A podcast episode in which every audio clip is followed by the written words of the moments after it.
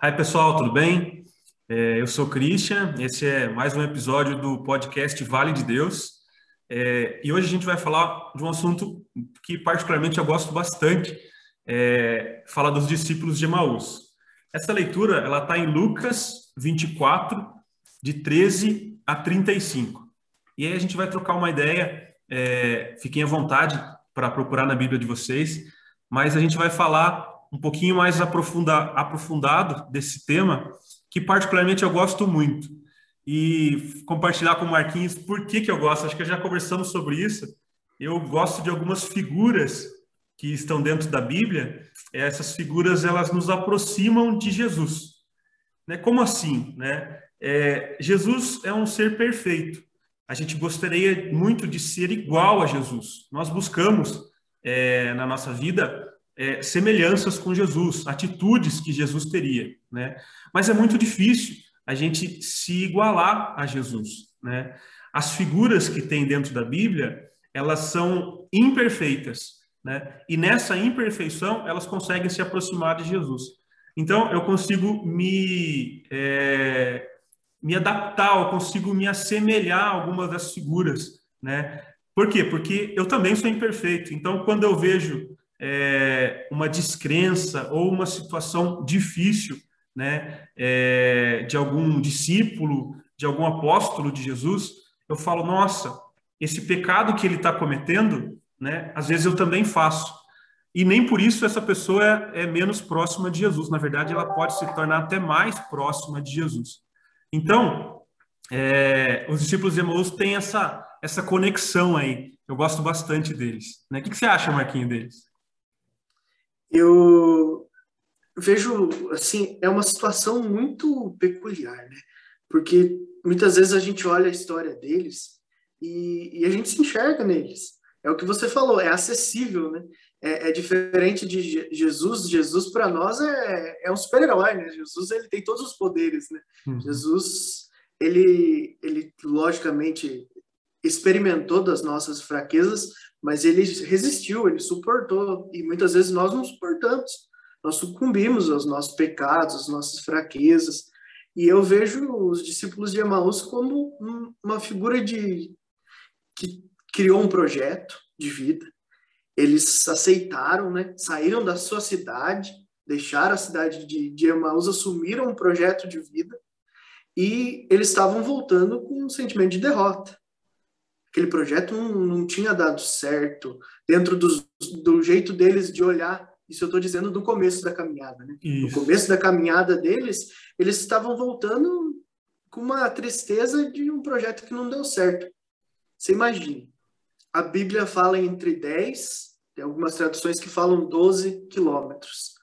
E eles demoraram um dia eles não estavam andando para frente. Não, eles estavam, chutando pedra. É. Eles estavam e parava e sentava. E eu acho interessante olhar para isso e pensar assim: eles não queriam lutar.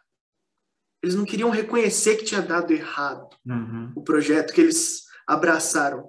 Eles queriam voltar como vencedores. Eles queriam dizer: ó, a gente foi atrás de um cara que é fantástico, que é o Filho de Deus ele nos ensinou coisas incríveis e voltar com uma história boa para contar. E eles estavam com a história pela metade. A gente sabia, e a gente sabe, que ia vir coisa boa ainda, que a história estava por se encerrar.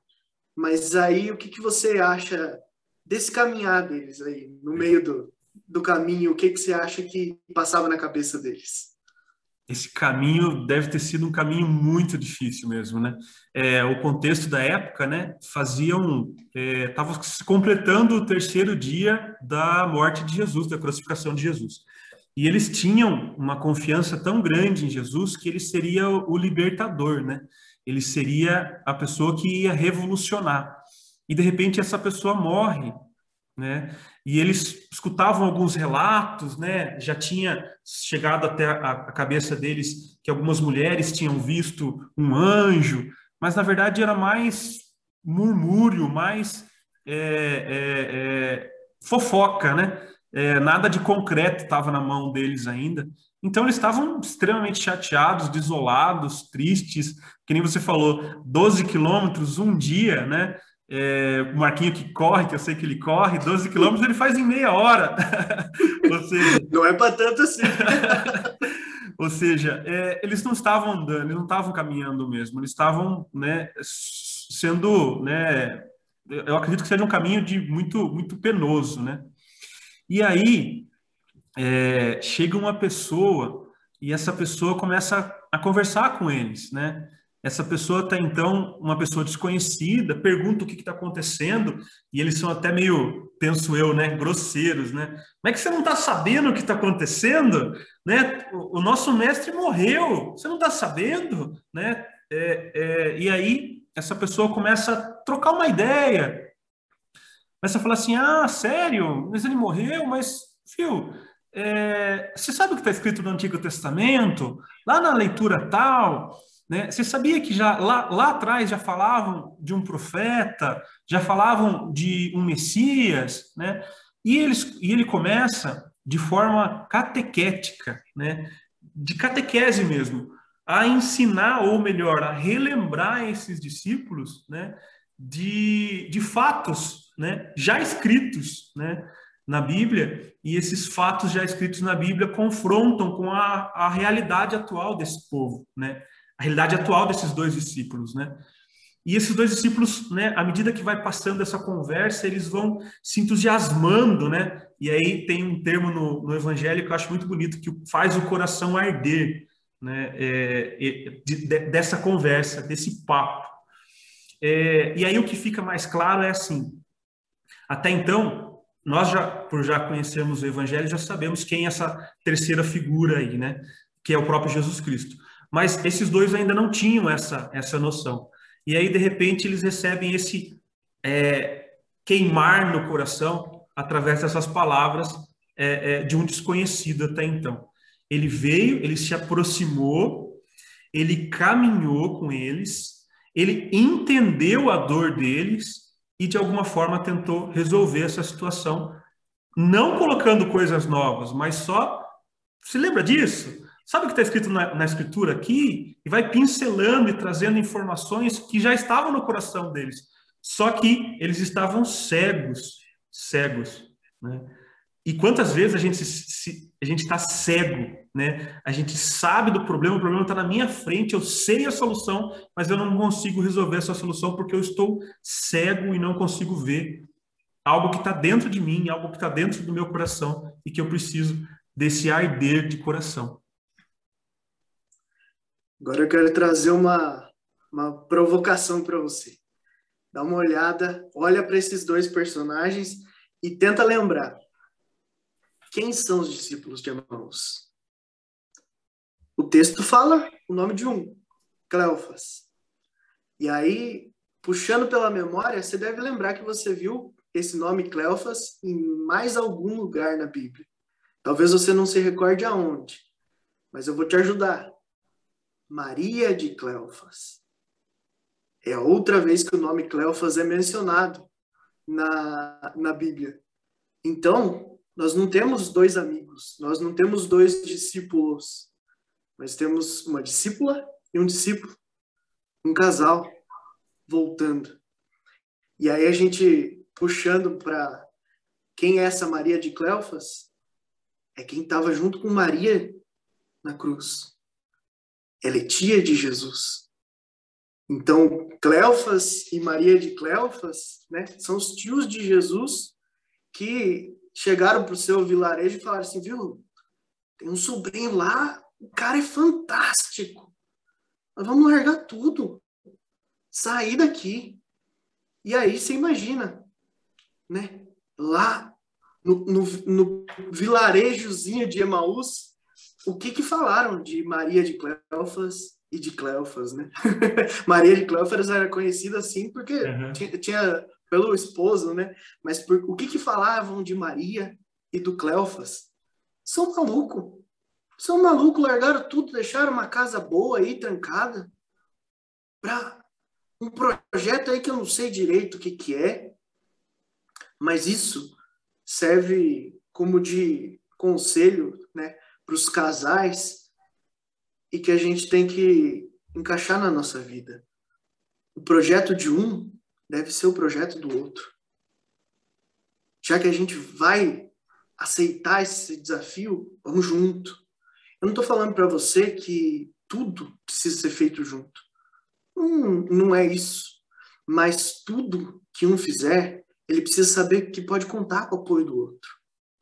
Eu vejo esse ponto de ser um casal e não ser só dois amigos ou dois discípulos ou dois conhecidos voltando para a sua cidade, isso é muito importante, porque se a gente entender que eles abandonaram a vida, eles abandonaram um projeto, deixaram uma casa, deixaram tudo para seguir Jesus, os casais precisam fazer isso. Deixar as suas coisas, abandonar os seus projetos é, de materiais, muitas vezes, para seguir. E isso não é fácil. Não é fácil nessa vida que a gente leva, em que tudo custa caro. O trabalho toma muito tempo da nossa vida. E aí você parar um tempo para poder ir à missa, para poder fazer uma oração, já é difícil. Você imagina abandonar tudo para seguir Jesus, uhum. né? Uhum. Maravilha. Que legal, hein? Que legal. Ó, é, durante o caminhar, e aí o caminho, quando a gente fala de caminho, a gente vê diversos caminhos dentro da, da Bíblia. A Bíblia fala de diversas situações onde o caminhar é a, é a questão. Então a gente pega, por exemplo, lá o, o, o Êxodo, caminho com Moisés, é, o caminho do Calvário. É, então, na verdade, caminhar faz parte da vida do cristão. Quando a gente caminha, quando a gente vai andando e não tem muito um rumo certo, ou seja, todo o projeto de vida desses dois discípulos, né, desse casal, como o Marquinhos falou, é, foi arruinado. Então, se coloca na situação deles. A tua vida hoje tem toda uma estrutura. É, na, minha, na minha situação, né? Eu sou casado, tenho duas filhas, tenho meu emprego, acordo de manhã e vou trabalhar. De repente, toda essa estrutura se quebra, toda essa estrutura se desmorona. E aí eu não sei o que fazer. Aí é quando, quando eu não sei o que fazer, eu vou caminhar, né? E eu vou caminhar sem rumo algum. Então eu imagino que esse casal estivesse caminhando sem rumo algum. E agora, o que, que a gente vai fazer? Porque até ontem, o meu projeto de vida era baseado em Jesus Cristo e esse Jesus Cristo morreu. O que que eu vou fazer? E aí Jesus Cristo vem ao encontro deles e começa a falar sobre a Bíblia e é, narrar acontecimentos da Bíblia, né, que tem a ver com a salvação de Jesus Cristo. E aí ele deixa uma lição que a gente tem que carregar essa lição com a gente pelo nosso caminho. É, o caminho da gente né, que a gente traça todos os dias, a gente acorda, vai de manhã trabalhar, por exemplo, é, é o nosso caminho. E durante esse caminho eu tenho que fazer o quê? Jesus deixa bem claro: narrar as Escrituras. Por quê? Porque nas Escrituras, naquilo que está escrito, naquilo que está na Bíblia, ele vai nos orientar e vai fazer com que, se eu me perder pelo caminho, eu ainda me encontre. Então ele vai me dar base para que se em algum momento eu me perder, eu possa relembrar, eu possa buscar através da minha memória, principalmente porque eu já vou ter feito isso na minha casa, aquilo que está escrito. E aí é, os evangelhos e aí o Novo Testamento serve para a gente como essa base para trilhar o caminho. Então ler a Bíblia é fundamental e foi isso que ele fez. Foi a partir dessa leitura que ele iniciou com esses dois discípulos que eles puderam reencontrar um caminho que a gente já vai falar um pouquinho mais sobre ele. Sabe, vendo você falar isso, me, me veio três coisas à cabeça. A primeira é que se você, se a gente fizer um, um exercício de raciocínio e pensar, é, se aquela pessoa não fosse Jesus, se aquele cara no caminho não fosse Jesus, eles já estavam dispostos a seguir. Eles já falavam: venha, tá, tá tarde, a noite está chegando, vem para casa com a gente. Eles viram a mensagem de Jesus. Talvez não tivessem reconhecido ainda a fisionomia de Jesus, mas a mensagem eles viram. Então, quando você escutar alguém que tem a mensagem de Jesus, fique perto dessa pessoa. Isso precisa ser notado na nossa vida.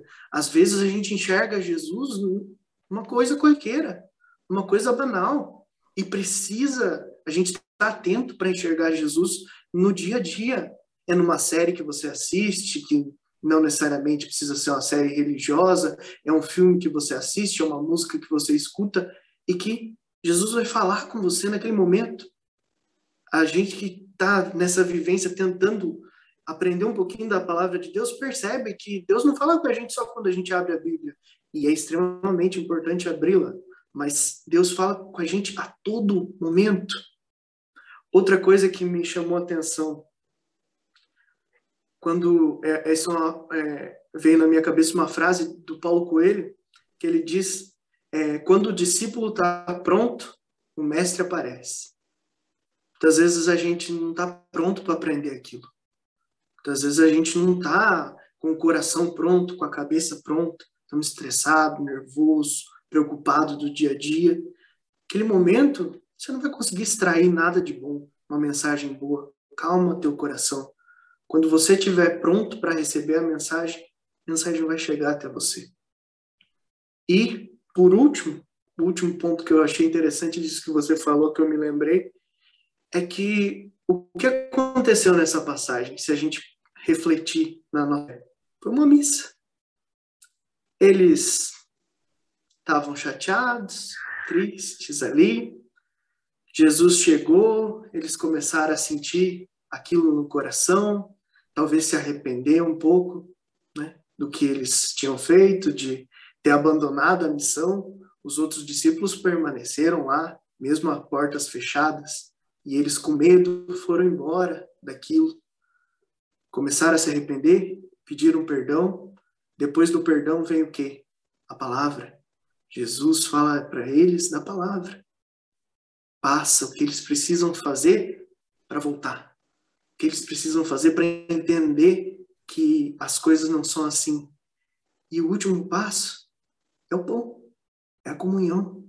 Jesus vai e parte o pão. Ou seja, a caminhada dos discípulos de Emaús é uma missa. Tem todos os momentos importantes de uma celebração. Exatamente.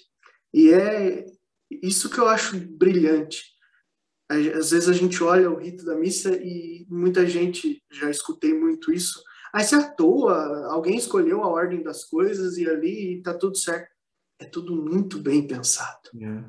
Não é à toa. Jesus já nos deu o rito. Primeiro se arrependa, ouça a palavra, e aí vamos comer junto.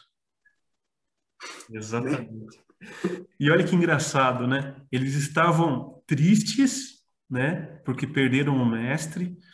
Eles estavam relativamente cansados, né? De uma de uma caminhada longa. E aí o cristão se revela, porque é, Jesus, é engraçada a leitura de Lucas, porque ele fala: Jesus fez como se fosse para mais adiante. então eu imagino essa situação. Jesus está andando, bom, peraí, deixa eu andar um pouquinho mais aqui, para ver qual que vai ser a reação desses dois, né? E como cristãos, né, como cristianismo, pensar no outro, né? Não, fica conosco, já está tarde, né? Você deve estar com fome. Vamos, né? É, é, fica um pouco mais conosco. E aí Jesus, ótimo, né? Isso que eu queria, né? Esse era meu objetivo, né?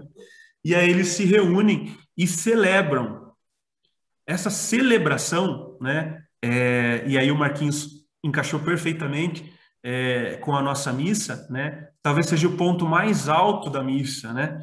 A gente já pediu perdão, a gente já ouviu a palavra, agora a gente vai celebrar, a gente vai comer, vai se alimentar. E aí a gente lembra dos momentos mais felizes da vida da gente, sempre foram em volta da mesa, né? A gente sempre tinha comida, para os nossos familiares, para os nossos amigos celebrarem conosco, né? E aí Jesus celebra com eles. Né? E, e aí, no momento, no exato momento que ele pega o pão e ele parte o pão e divide entre eles, que os olhos deles se abrem, eles não são mais cegos. O Marquinhos, essa semana, e eu nunca conversei tanto com uma pessoa quanto estou conversando com o Marquinhos no WhatsApp, né, justamente para o nosso projeto do podcast. É, ele me mandou um, um, um, meme, né, uma figurinha de WhatsApp, que é um, um personagem que a cabeça dele fez assim, ó, tchá! Né? Eu imagino que esses discípulos também devam ter uma abertura, assim. Se tivesse um meme naquele, naquela época, seria esse meme que a cabeça deles abriu e eles puderam perceber que essa pessoa era nada menos que o próprio Jesus. Né? E aí é, casa bem com o que a gente repete a toda celebração, a toda missa que a gente vai. A gente é, é, parte o pão e os nossos olhos devem então se abrir, porque até então nós estávamos cegos para Jesus mesmo tendo pedido perdão, mesmo tendo escutado a palavra de Deus, nós ainda estávamos cegos e ele se faz presente. E nós, como católicos, acreditamos piamente que aquele pedacinho de pão é de fato o corpo de Jesus Cristo, né? Porque ele se faz presente e a gente abre os nossos olhos para isso, tá? Então, é, é, a, a, quando eles percebem essa, é, que é o próprio Jesus Cristo ali, é, ele é, aí vem essa expressão que eu já falei, que é não estava ardendo o nosso coração quando ele nos falava pelo caminho. Então, pelo caminho, né, houve essa conversão, essa tristeza que eles tinham mudou-se porque o coração deles começou a esquentar com as palavras de Jesus. E aí, quando de fato eles perceberam que era Jesus, eles tiveram um insight, um, uma possibilidade de mudança de mentalidade, que a gente vai falar um pouquinho mais adiante também. Eu acho interessante, Cris, que eles voltaram imediatamente. Isso é muito bonito. Para mim, essa é a parte fantástica do texto. É que aí não tinha cansaço, aí não tinha noite, aí não tinha. Acabou. Vamos voltar que o projeto continua. Isso é fantástico, isso é maravilhoso. E é o levantar e o retornar do, pelo caminho, né? E é de fato, eles, meu Deus, é Jesus que está aqui na nossa frente. E aí Jesus sai, Jesus some. E esse Jesus some, né? Indica para gente uma coisa. E aí tá o ponto que eu comecei a falar lá no início do podcast. Eu gosto de algumas figuras porque essas figuras me aproximam eu não sou santo, eu sou extremamente pecador. Será que eu tenho chance e, tem, e sou digno de, de estar na presença de Jesus Cristo? Eu acredito que não, sendo bem sincero. Mas quando eu escuto um relato como o dos discípulos de Emaús, isso me deixa um pouquinho mais próximo. Por quê? Porque eu me comparo a eles no momento em que eu percorro um, ca um caminho e esse caminho não tem um rumo definido, Muitas vezes eu esqueço daquilo que eu já li na Bíblia. Muitas vezes eu estou cego e não percebo Jesus Cristo na minha frente. E eu, como esses dois discípulos, ainda posso ser digno de levantar e retornar o caminho. Então, assim, por que, que a gente faz um podcast, por exemplo, católico, para falar sobre Deus, e sendo que eu talvez não tenha tanta propriedade para falar? Porque eu decidi levantar e retornar pelo caminho. Eu acho que é mais ou menos isso. Eles estavam extremamente aptos a, a, retornar e voltar pelo caminho? Talvez não, mas mesmo assim levantaram e voltaram pelo caminho. Então, essa é uma grande lição que a gente tem. Eu posso não ser digno, eu posso nunca ser digno, mas eu vou tentar, eu vou fazer alguma coisa. E talvez este seja o objetivo de vida de cada um: tentar fazer alguma coisa. E aí, o julgamento se isso é certo ou se isso é errado, não cabe a mim, talvez caiba, caiba ao, próprio, ao próprio Jesus. Né? Eu coloco nas mãos dele o meu caminho para que de fato seja um caminho bom, seja um caminho certo né, a se percorrer.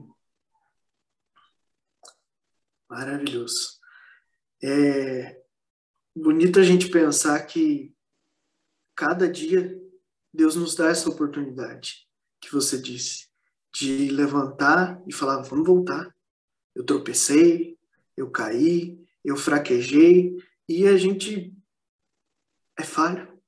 Nós temos muitas fraquezas e essas fraquezas é, precisam ser consertadas ao longo do tempo. Mas, como você disse, nós não estamos aqui porque nós somos é, mais capazes ou nada disso. Talvez nós estejamos aqui porque nós somos os que mais precisamos. Deus precisa ficar de olho na gente o tempo todo, senão a gente vai pisar na bola. Uhum. Então, nós estamos aqui tentando servir, levar a palavra para que Deus não descuide da gente, para que Deus veja que a gente está tentando levantar e voltar pelo caminho. Exatamente. E aí eu fico pensando nesse caminho de volta. É, é, Cleófas pegava na mão de Maria e ia correndo, desesperado, né? No desespero. Vamos, vamos, Maria, vamos, Maria, a gente está com pressa. A gente tem que contar logo essa novidade, tem que mostrar logo essa, essa alegria que está acontecendo. É, por quê? Porque isso vai, vai acalentar o coração dos, dos nossos amigos também. E aí, quando eles voltaram, eles chegaram à comunidade. E aí, outro, outro item importante dessa leitura: viver em comunidade. Né? Sozinho, essas duas figuras talvez não tivessem tanto poder que a comunidade, a primeira comunidade, principalmente cristã, teve. Né? Por quê? Porque eles chegaram lá e aí já os, os discípulos já confrontaram eles e falaram: olha, de fato Jesus está vivo, ele ressuscitou. Não era uma fofoca, mas era uma verdade, e é uma verdade, ele está vivo. E ele está no nosso meio. E aí eles relataram também o que aconteceu, contaram que Jesus andou com eles pelo caminho, partiu o pão e só aí eles o reconheceram. E aí, a partir daí, essa comunidade começa pequenininha, né? começa aos poucos, né? propagar o evangelho de Jesus, a sua morte e ressurreição, o seu projeto de salvação. E aí, a partir desse momento, a Igreja Católica começa a crescer, começa a, a ganhar corpo. E depois a gente vai ter diversos relatos de Pedro e Paulo, por exemplo, e dos demais discípulos caminhando cidade por cidade, né? E aí o caminho de volta, né? Levando a palavra de Deus, levando a palavra de Jesus sem a presença de Jesus, porque a partir desse momento Jesus deixa algo que é de suma importância, né? É, a gente sabe que é, Jesus vem de Deus e aí quando ele vai embora ele, ele volta para Deus e deixa a gente sozinho. Não, deixa a gente com o Espírito Santo. E a partir do Espírito Santo, a igreja de fato nasce a partir desse momento. Eu acho bonita essa transição que eles inicialmente seguiam Jesus.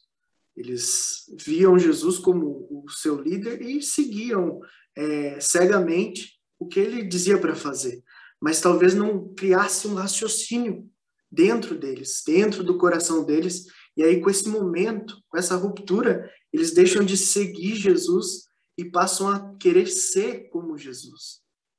E aí que a coisa se transforma, é aí que nasce tudo isso que a gente acredita, né? É, como disse Paulo, né? Já não sou eu mais quem vivo, mas é Cristo que vive em mim. Ele passa a querer ser como Jesus. Eu acho que isso é a mudança na nossa vida. É isso que a gente precisa ter. Parar de seguir Jesus e começar a querer ser como Jesus, reagir como Jesus reagia às coisas da vida. Maravilha, maravilha.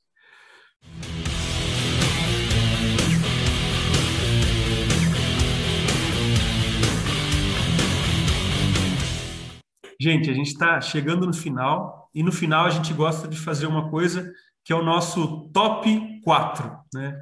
A gente pega alguns itens mais importantes é como o Marquinhos falou no último, né, o nosso telecurso.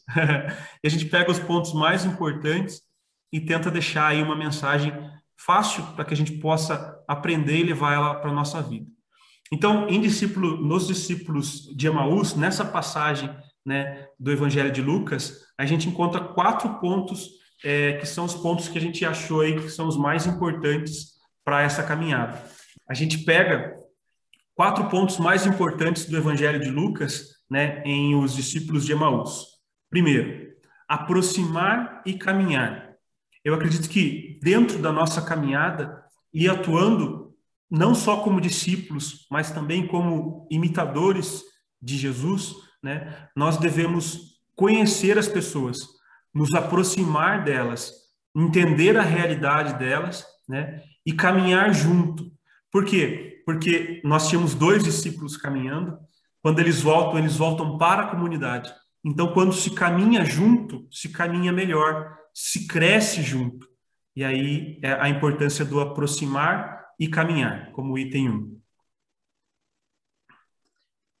Legal, fantástico. É, o que você disse é muito preciso. Escolher caminhar com Jesus é, não, não precisa ser difícil na nossa vida. Tem que ser fácil. Tem que ser a primeira escolha. Eu acordo, eu falo, Jesus, vem comigo, vamos caminhar para o meu serviço. Jesus, vem comigo para os meus estudos. Jesus, vem comigo para minha atividade física, para os meus desafios, para tudo que eu vou fazer hoje. Vem comigo, Jesus. Segundo ponto, narrar as escrituras. É a importância de se ler a Bíblia mesmo, né? A Bíblia aí da casa de vocês está empoeirada num canto, né, aberta naquela no Salmo 91? eu tenho certeza porque a minha tá. Mas e aí, quantas vezes eu pego na Bíblia e faço uma leitura dela, né? É importante isso. Por quê? Porque a partir dessa leitura, a partir de, do conhecimento das escrituras, eu vou tomar boas decisões nesse caminho que eu vou seguir. A Bíblia é importante para as nossas escolhas. Muitas vezes a gente está passando por um desafio, por uma coisa difícil e, e fica: o que, que eu faço? Quantas vezes você já se pegou pesquisando no Google um problema que não é do Google? Como vencer a tristeza, como vencer a depressão, como vencer as nossas angústias, os nossos problemas, as nossas preocupações. E a Bíblia está ali é o modo analógico de ter a resposta de Deus pura na nossa vida e muitas vezes a gente não aproveita essa pesquisa. O abrir e falar, Deus, fala comigo, preciso de uma solução para esse problema. Então, cria esse hábito. É maravilhoso. Terceiro ponto, permanecer e celebrar.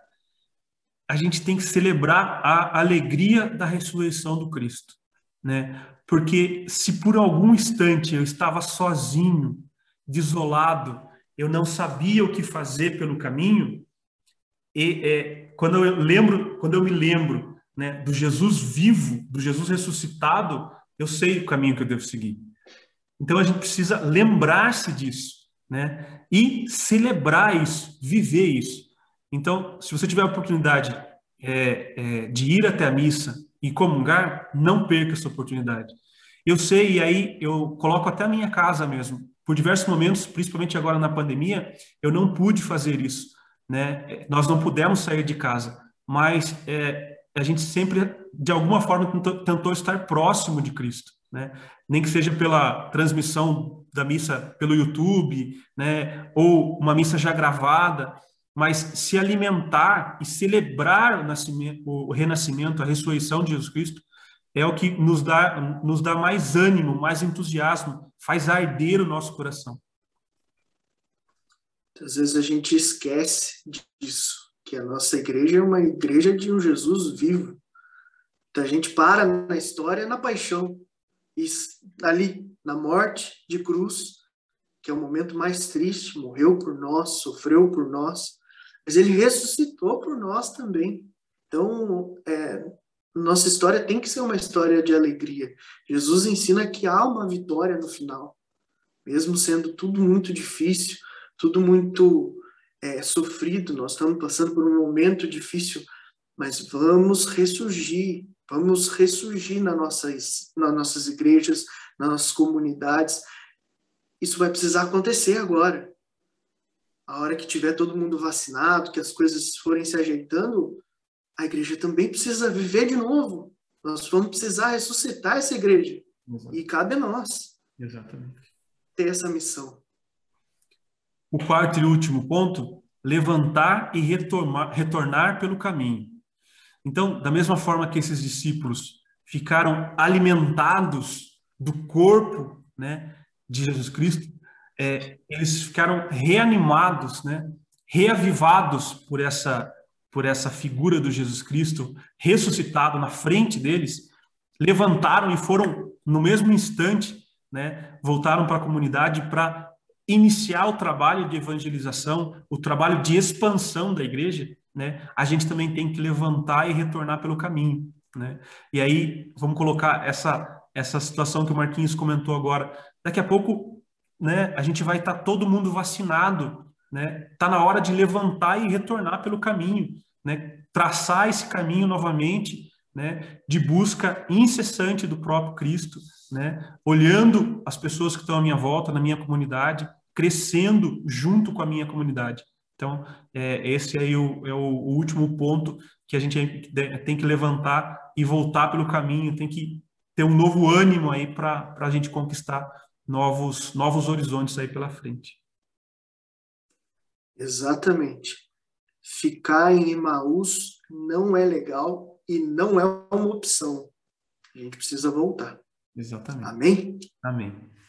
Marquinho, obrigado mais uma vez pelo papo, pela conversa. Gente, esse podcast vai estar disponível em breve aí para vocês. É, compartilhem esse podcast para mais pessoas, para que a gente possa propagar a mensagem de Jesus Cristo, a mensagem de salvação que ele está nos propondo, que a gente possa levantar e trilhar aí um caminho, um caminho de, de amor, um caminho de esperança. É, é, e muito obrigado, muito obrigado por todos.